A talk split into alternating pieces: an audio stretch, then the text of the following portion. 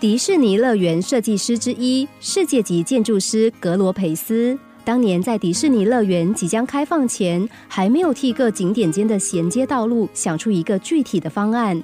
那时他心里十分焦急，生怕赶不及开幕时间。当时巴黎正好举办庆典活动，当活动结束之后，烦恼不已的他决定到乡间走走，放松情绪，看看能不能找出灵感。司机驾着车开往地中海，格罗培斯一路上看着汪洋的海景，脑里仍是一片空白。汽车开入法国南部的乡间公路，道路两旁满布的葡萄园是当地农民赖以为生的农作。一路上空空荡荡，只有一片又一片的果园。当车子弯进一座小山谷的时候，出现在眼前的是一辆辆停在路旁的汽车，而且为数不多。格罗佩斯感到很好奇，请司机停下车来，并走上前探个究竟。原来，一群人在这里下车，是为了一座无人看守的果园。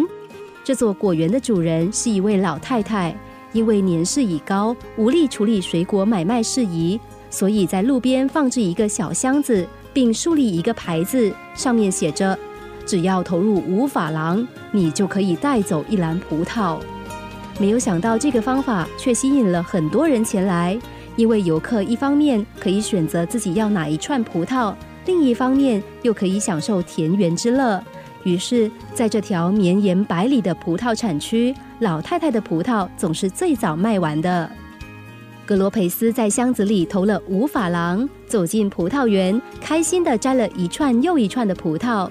葡萄装满一篮之后，才心满意足地离去。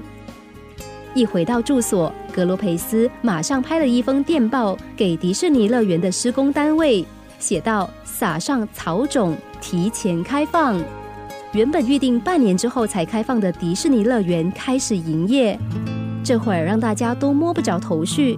原本还在日夜赶工，担心会赶不上开幕，如今不知何故却要提早结束工程。格罗佩斯笑笑的告诉大家说：“他有自己的考量。”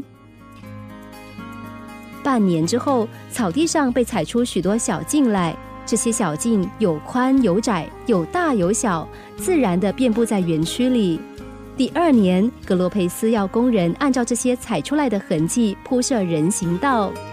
一九七一年，在伦敦国际园林建筑艺术研讨会上，迪士尼乐园的路径设计被评为世界最佳设计。这位世界级的设计师从一位经营果园的老婆婆身上得到灵感，学习她面对困境时的态度，改变买卖方式来解决问题。学习不仅是来自书本，除了读有字的书，也要读无字的书，从生活中去吸取经验，才能让自己的视野更宽广。我们要立志当一个干燥的海绵，努力吸收学问，积极充实自己。才能让自己的人生更加饱满圆融。